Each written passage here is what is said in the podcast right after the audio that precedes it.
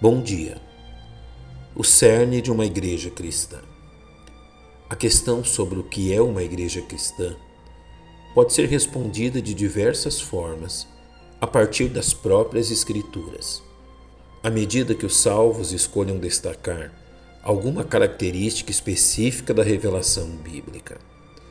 Porém, é um critério específico através do qual as características que venham a ser atribuídas à igreja cristã devem ser julgadas procedentes ou não das Escrituras.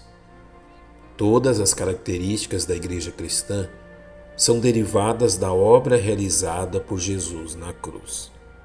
A Igreja neotestamentária é absolutamente cristocêntrica, manifestando seu cerne na exclusiva obediência a Jesus Cristo, do qual extrai a seiva que a nutre e fortalece. Encontramos no Novo Testamento quatro faces desta obediência, o que faremos bem em examinar. A obediência ao mandado da santificação é a face básica da submissão da Igreja a seu cabeça, Cristo, conforme expresso pelo apóstolo Pedro. Mas como é santo aquele que vos chamou, sede vós também santos em toda a vossa maneira de viver. Porquanto está escrito: Sede santos, porque eu sou santo. O fim deste mandamento visa o benefício dos salvos ao separá-los da imundícia reinante neste mundo. Também a obediência ao mandado da comunhão entre os salvos é essencial à vida da igreja neotestamentária, como expresso pelo apóstolo Paulo, para que não haja divisão no corpo mas antes tenham os membros igual cuidado uns dos outros. De maneira que, se um membro padece, todos os membros padecem com ele. E se um membro é honrado, todos os membros se regozijam com ele.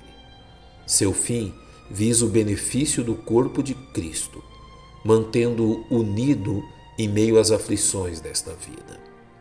A obediência ao mandado da evangelização é mais uma destas faces da igreja neotestamentária, beneficiando aos perdidos em seus pecados em obediência à ordem do Senhor, e de por todo o mundo pregai o Evangelho a toda criatura. Finalmente, a prática da adoração é uma face da igreja que não deve ser desprezada. Possível de ser realizada através do uso dos membros de nossos corpos de nossas vozes e bens dedicados ao Senhor, como revelado pelo apóstolo Paulo, falando entre vós em salmos e hinos e cânticos espirituais, cantando e salmodiando ao Senhor no vosso coração. Desta forma, santificação, comunhão, adoração e evangelização formam o cerne do que deve ser buscado e praticado pelos membros de uma igreja cristã, que pauta sua existência pela verdade da palavra de Deus. Que sejamos fiéis em praticá-lo.